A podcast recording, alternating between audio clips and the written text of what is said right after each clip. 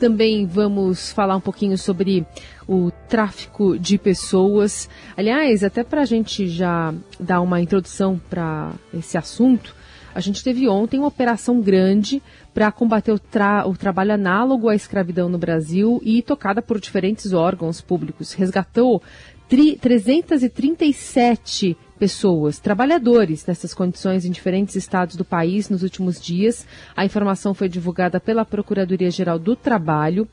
Durante as inspeções foram identificadas irregularidades como é, situação de trabalho infantil, descumprimento de normas de saúde e segurança no trabalho e falta de registro na carteira de funcionários. Empregadores flagrados explorando os trabalhadores terão de pagar verbas salariais e rescisórias que ao todo somam quase 4 milhões de reais. É, iniciada em 4 de julho, essa Operação Resgate 2 conta com diversos é, órgãos, dentre Ministério do Trabalho, Previdência, Ministério Público Federal, Defensoria Pública, Polícia Federal, Polícia Rodoviária. Cerca de 50 equipes de fiscalização estiveram envolvidas nessa segunda etapa da operação. É, a primeira foi realizada ano passado e conseguiu resgatar 136 pessoas é, em condições análogas à escravidão. E aí a gente tem um detalhamento que é, é outras pessoas, muitas, 149 dos resgatados nessa operação foram também vítimas de tráfico de pessoas. E o número de resgatados ainda pode subir, uma vez que as ações dessa operação vão continuar, segundo a Procuradoria-Geral do Trabalho. Então, além desse caso, a gente tem, por exemplo, recentemente aquele motorista de caminhão que levava muitos imigrantes que morreram nos Estados Unidos dentro né, de um baú que também foi acusado de tráfico de pessoas. É, pelo menos 50 pessoas morreram nessa oportunidade. É um assunto que está em pauta também porque dia 30 de julho marca o Dia Mundial e Nacional de Enfrentamento ao Tráfico de Pessoas. Assunto que a gente trata agora com a Daya Hayakawa, que é a coordenadora de projetos de tráfico de pessoas e contrabando de imigrantes do Escritório das Nações Unidas sobre Drogas e Crime no Brasil. Daya, bem-vinda, bom dia. Bom dia, bom dia, tudo bom? Tudo certo. Daya, esse número de casos noticiados é maior porque o tráfico de pessoas efetivamente aumentou ou tem mais relação com eles estarem sendo expostos ou mais denunciados? Olha, a gente pode falar que são um pouco das duas coisas. Ah, o número ele, ele, ele aumenta porque também é habilidades das pessoas que se que são subjugadas a esse crime, uma vez que elas têm a maior vulnerabilidade socioeconômica, com contextos socioeconômicos difíceis, por exemplo, é mais fácil de eventualmente esse crime acontecer, de traficante aliciar. Mas também é verdade que as autoridades públicas, a Polícia Federal, a, a, Auditoria do Trabalho, o Ministério Público do Trabalho, bem como outras autoridades, desenvolveram mecanismos para melhor investigar o crime. Então, com isso, os números com certeza aumentam. Agora, Daya, esses números, é, eles são confiáveis? É, o, o, que eu estou querendo dizer é o seguinte, eles podem ser piores do que a gente sabe, porque muitos casos não são divulgados, não chegam ao conhecimento das autoridades, a situação pode ser ainda pior? Ah, ah, certamente pode ser pior sim, porque Uh, muitos casos não chegam às autoridades.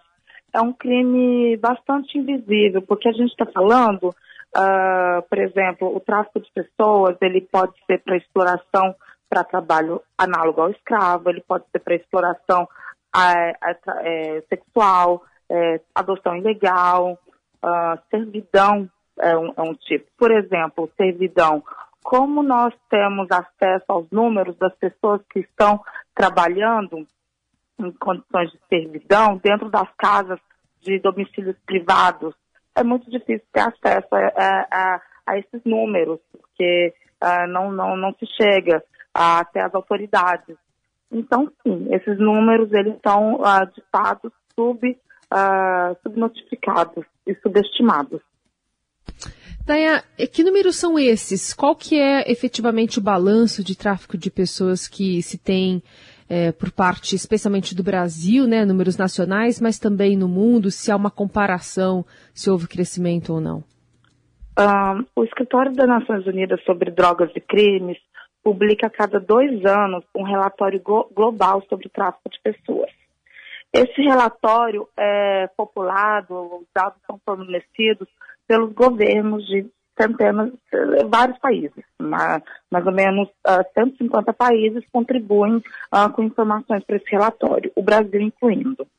Um, os números uh, globais, eles chegam a mais ou menos entre 3 e 4 mil casos, incluindo todas as modalidades de tráfico de pessoas, é, como eu falei, exploração sexual e trabalho escravo, sendo os principais, cobrindo mais de, 70, de 80% dos casos. O caso brasileiro, o Ministério da Justiça e Segurança Pública também publica, em parceria com o NODC, os relatórios nacionais sobre tráfico de pessoas. E os números aqui do último relatório, que uh, pesquisou os dados de 2017 a 2020, indicaram casos, uh, dependendo da instituição. Por exemplo, a Polícia Federal reporta um certo número, na faixa dos, dos mil, mais de mil casos. Uh, o Ministério da Justiça e Segurança Pública e o Ministério uh, da Família, Mulheres e Direitos Humanos reportam casos das centenas apenas. Uh, então, cada instituição reporta os seus dados. Isso é um déficit que a gente aponta de uma falta de harmonização da, da harmonização dos dados. E isso sempre foi assim? Ah, isso, isso, sempre, isso sempre foi assim, mas a gente tem que falar que houve nítidas me melhoras. Por quê? Uh, a Convenção de Palermo é a Convenção uh, das Nações Unidas uh, sobre o eh, tráfico de pessoas que o Brasil ratificou em 2004. O Brasil foi um dos primeiros países a ratificar. Em 2006, o Brasil promulgou a Política Nacional de Enfrentamento ao Tráfico de Pessoas. Em 2008, o Brasil começou com seus planos uh, trianuais e quinquanuais para fazer esse enfrentamento ao tráfico de pessoas. Então, a gente tem que falar que é uma política que tem menos de, de, de, de, de duas décadas e que é um plan, são planos anuais de mais ou menos um pouco mais de uma década. Então, a gente percebe que essa melhora, comparando com 10 anos atrás, 20 anos atrás, ela é nítida. Então a gente tem que, ao mesmo tempo, uh, tentar refletir na fragilidade dos números, a gente tem que, comemorar que isso tem sido feito esforço pelas autoridades. Hum. Então tá, vamos lá, só para re re rememorar aqui o nosso ouvinte. Você falou que o Ministério da Justiça fala em torno de mil casos, a gente está falando de mil casos por ano, é isso? Registros? Uh, sim, são, não, são, são, são, são registros trianuais, é, trianual, 2017 2020. Tá. E aí você mencionou casos mundiais, falou 3 a 4 mil, é isso? Exato. Então, o, o, Brasil representa quase um terço dos números mundiais em relação a, a casos de tráfico não, de pessoas? Não, o recorte das datas não são coincidentes. Ah, Os recortes das datas não são coincidentes. E, uhum. e, e não necessariamente todos esses dados que chegam, é, que são é, é, que são coletados dentro do Brasil, não necessariamente às vezes são os mesmos é, dados repassados, é, parâmetros também. Uhum. Uh, parâmetros não, parâmetros, o, o, relatório global ele, ele tem parâmetros muito bem definidos aos países, o que coletar. Mas às vezes, como a gente está falando de períodos diferentes, é, são números diferentes. Por exemplo, o relatório global, ele foi publicado em 2020, o último. Ele cobre 2016 e 2018. O relatório nacional, ele cobre 2017 e 2020. Uhum. Agora, Daya, no caso do trabalho análogo à escravidão, porque é assim que a lei né, fala, é esse termo aí, uhum. análogo, é, a gente que é urbano, a gente tende a achar que isso é uma coisa mais ali rural, de áreas mais distantes. E não é bem assim? Pode estar perto da gente? Ah, com certeza está perto da gente, porque a gente fala também de. Existem as questões urbanas. Uh, São Paulo é conhecida uh, por ser um polo têxtil no país. Existem fábricas, uh, ateliês de costuras, em que muitas vezes já, já, já foi notificado, já houve operações, já houve resgates de trabalhadores e trabalhadoras migrantes, inclusive. Não eram brasileiros, uh, trabalhando em condições análogas a escravo. uh, jornadas exaustivas, condições degradantes, uh, sem a possibilidade de, de, de, mobilidade, de ir e vir. Então, a gente está falando também de coisas que podem estar no nosso próprio bairro. Quando a gente fala de tráfico de pessoas, você deixa claro que isso é um crime lucrativo, oculto, generalizado. É, é, existem números também sobre o quanto de receita ele gera para quem é essa pessoa, né, que mantém essas, uhum. essas, esses funcionários, esses trabalhadores nesse regime. E também eu queria saber o quanto de crise econômica e crise climática também podem interferir para piorar ainda mais a situação.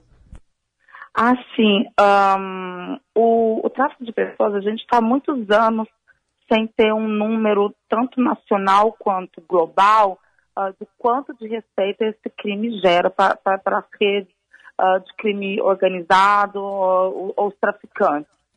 Um, mas a gente sabe que é o terceiro crime mais lucrativo, perdendo só para tráfico de drogas e tráfico de armas.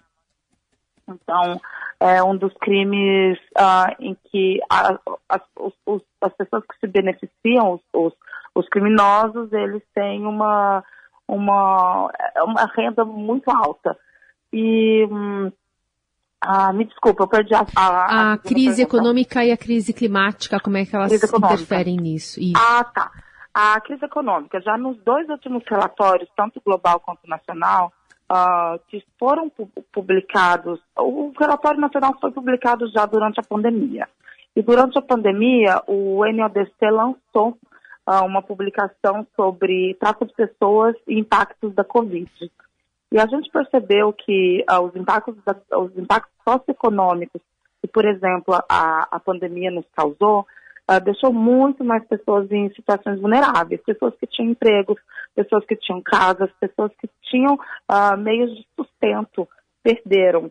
Ao perder essa, esses meios de sustento, elas se, se, se colocam numa situação muito mais vulnerável para aceitar a ofertas duvidosas, ofertas que não são exatamente aquilo que uh, aparentam ser.